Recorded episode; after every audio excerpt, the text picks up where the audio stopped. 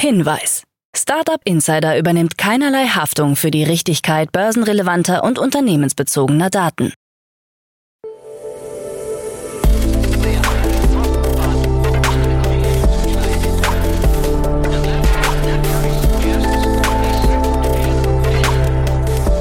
Startup Insider Daily.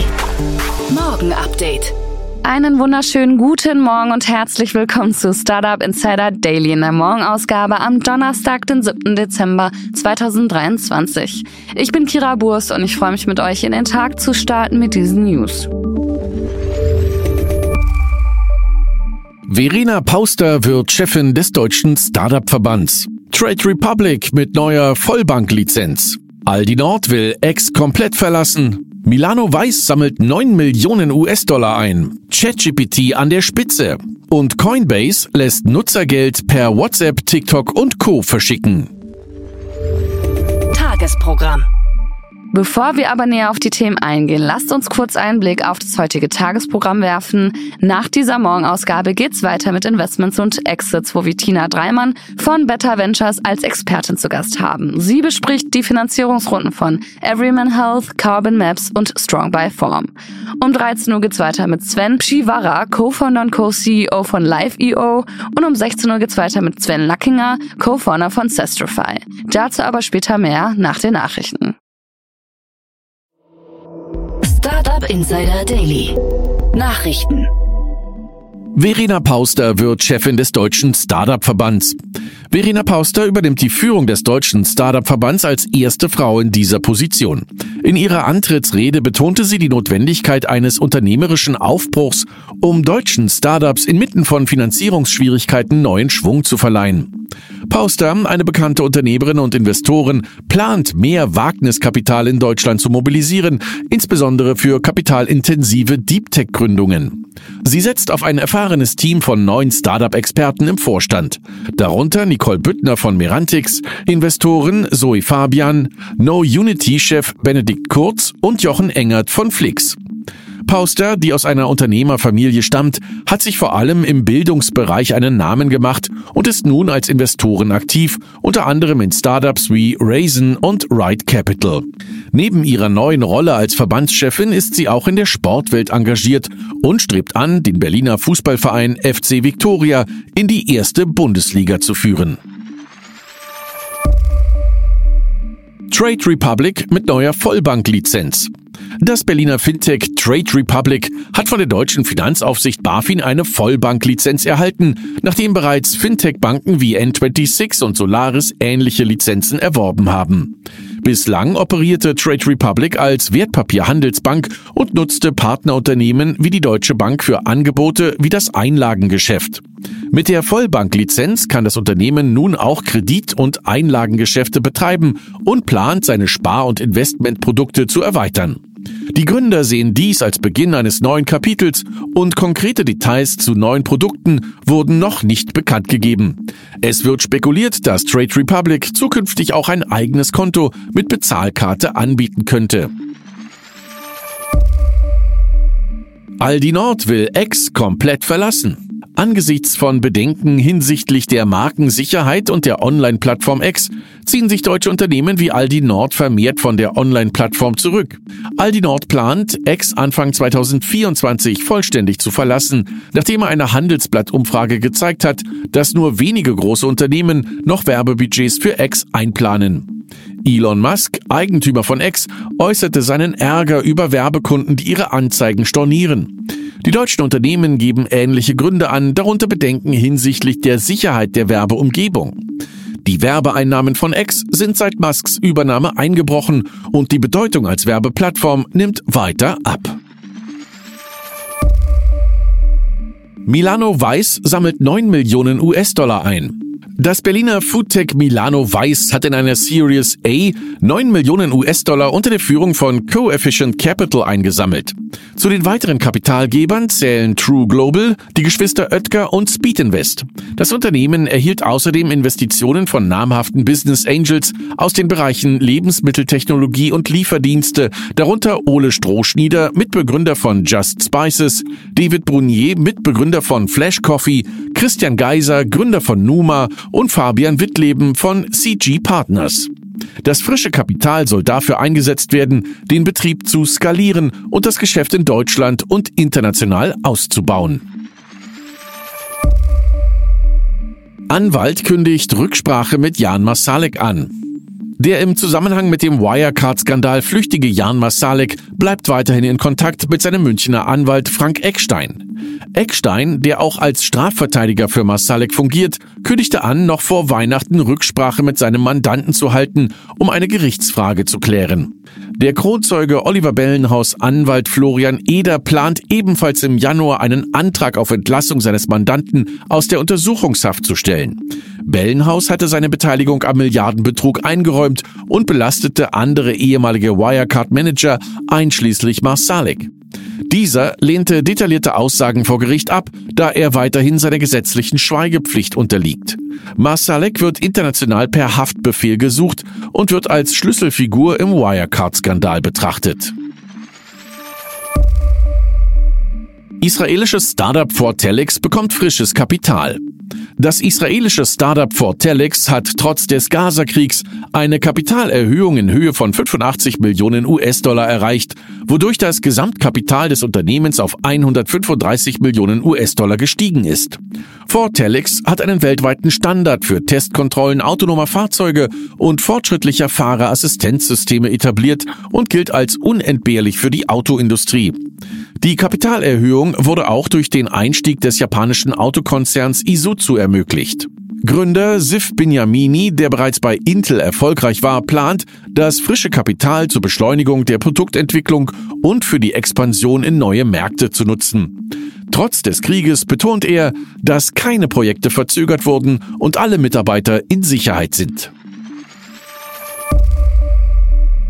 Cruise nach Rückruf der gesamten Flotte Tiefpunkt erreicht.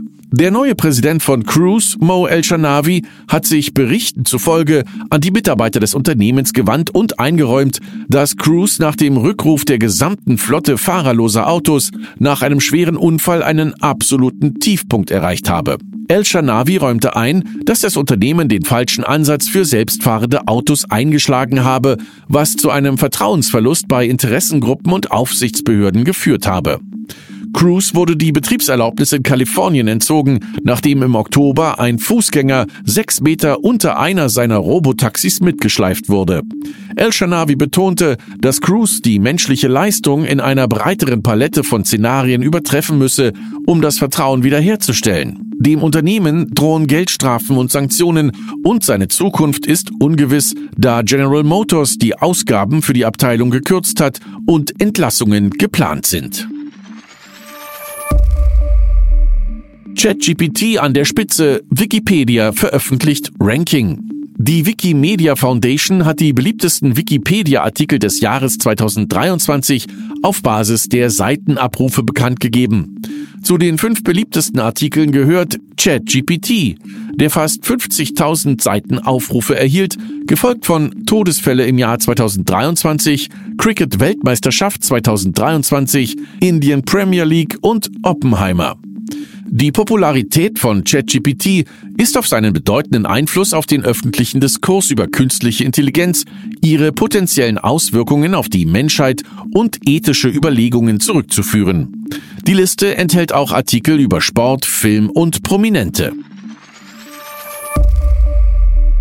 XAI sucht bis zu einer Milliarde US-Dollar an Investitionen. Elon Musks Unternehmen für künstliche Intelligenz XAI versucht bis zu einer Milliarde US-Dollar an Kapitalinvestitionen aufzubringen, wie aus einer Meldung an die Securities and Exchange Commission hervorgeht. Das im April gegründete Unternehmen hat bereits 134,7 Millionen Dollar eingeworben. XAI will die wahre Natur des Universums verstehen und hat vor kurzem seinen KI-Chatbot Grook auf den Weg gebracht, der Echtzeitinformationen von X für Antworten nutzt. Obwohl Grook eng mit X verbunden ist, ist XAI eine von der X Corp, der Muttergesellschaft von X getrennte Einheit. Aus dem SEC-Filing geht hervor, dass XAI eine Mindestinvestition von 2 Millionen US-Dollar von externen Investoren akzeptieren wird. Coinbase lässt Nutzer Geld per WhatsApp, TikTok und Co verschicken. Coinbase hat ein neues Feature eingeführt, das es Nutzern ermöglicht, Zahlungen über Messenger-Dienste wie WhatsApp, Telegram, TikTok und soziale Medienplattformen wie Facebook und Instagram abzuwickeln. Um das Feature zu nutzen, benötigt man lediglich eine Coinbase Wallet. Der Sender initiiert die Transaktion in USDC, generiert einen Link und sendet diesen an den gewünschten Empfänger über die Plattform seiner Wahl. Diese Funktion ist in über 170 Ländern verfügbar und laut Coinbase fallen dabei keine Gebühren an. In diesem Jahr hat Coinbase bereits verschiedene Funktionen eingeführt, darunter die Integration von Bitcoin Lightning und den Launch der eigenen L2-Lösung Base. Die Coin-Aktie von Coinbase hat seit Jahresbeginn um 317 Prozent zugelegt.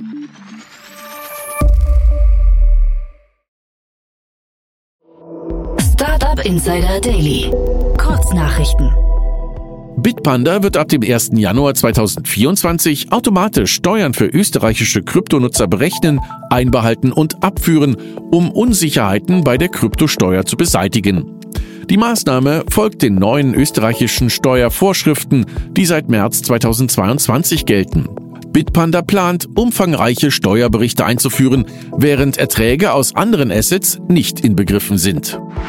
Das von Jeff Bezos unterstützte Immobilien-Startup Arrive legt einen neuen Fonds auf, den Single Family Residential Fund, der es Anlegern ermöglicht, schon ab 100 US-Dollar in ein Portfolio von Mietwohnungen zu investieren.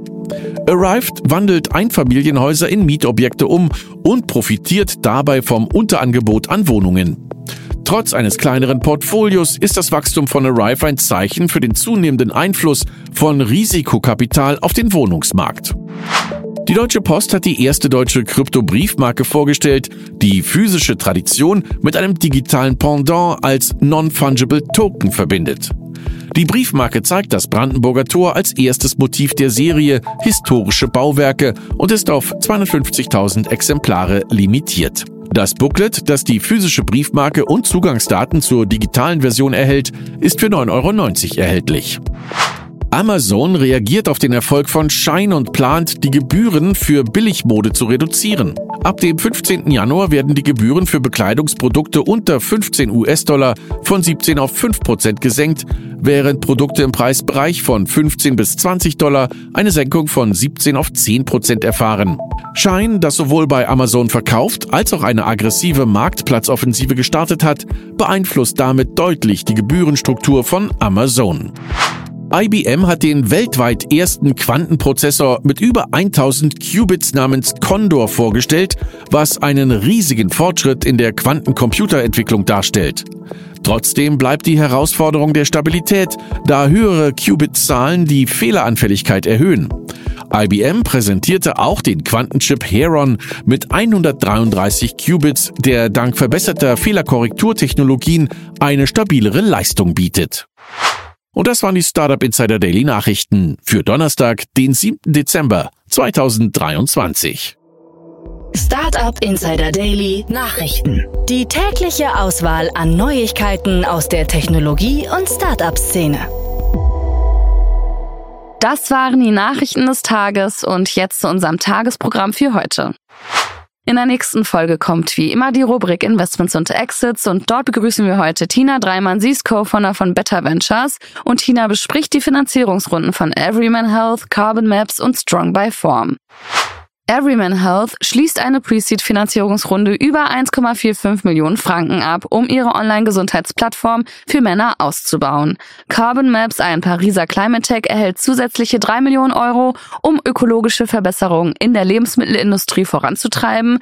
Und das dritte Startup Strong by Form schließt eine Seed-Finanzierungsrunde über 4,8 Millionen Euro ab, um ihre nachhaltige Alternative zu Baumaterialien weiterzuentwickeln. Mehr zu diesen drei Finanzierungsrunden und spannende Analysen gibt es dann in der Podcast-Folge nach dieser Folge. In der Mittagsfolge geht's weiter mit Sven Pschivara, Co-Founder und Co-CEO von Live.io. Das Unternehmen aus Berlin wertet mithilfe von KI Satellitenaufnahmen aus und sie haben nun 10 Millionen US-Dollar eingesammelt. Das ist auch der Aufhänger des Interviews. Mehr dazu gibt es dann um 13 Uhr. In der Nachmittagsausgabe geht's weiter mit Sven Lackinger. Er ist Co-Founder von Sestrify. Das Kölner Unternehmen hat eine Series B Finanzierungsrunde abgeschlossen, was bereits die zweite dieses Jahr ist. Die genaue Höhe der aktuellen Finanzierung bleibt jedoch unveröffentlicht. Zusätzlich hat Sestrify das europäische SaaS-Beschaffungsunternehmen Pengu aus Amsterdam strategisch übernommen. Also wie ihr hört, es gibt einiges zu erzählen. Mehr dazu gibt's dann um 16 Uhr. Und das war es jetzt schon von mir, Kira Burs. Ich wünsche euch einen wunderschönen Start in den Donnerstag und wir hören uns bald wieder. Macht's gut!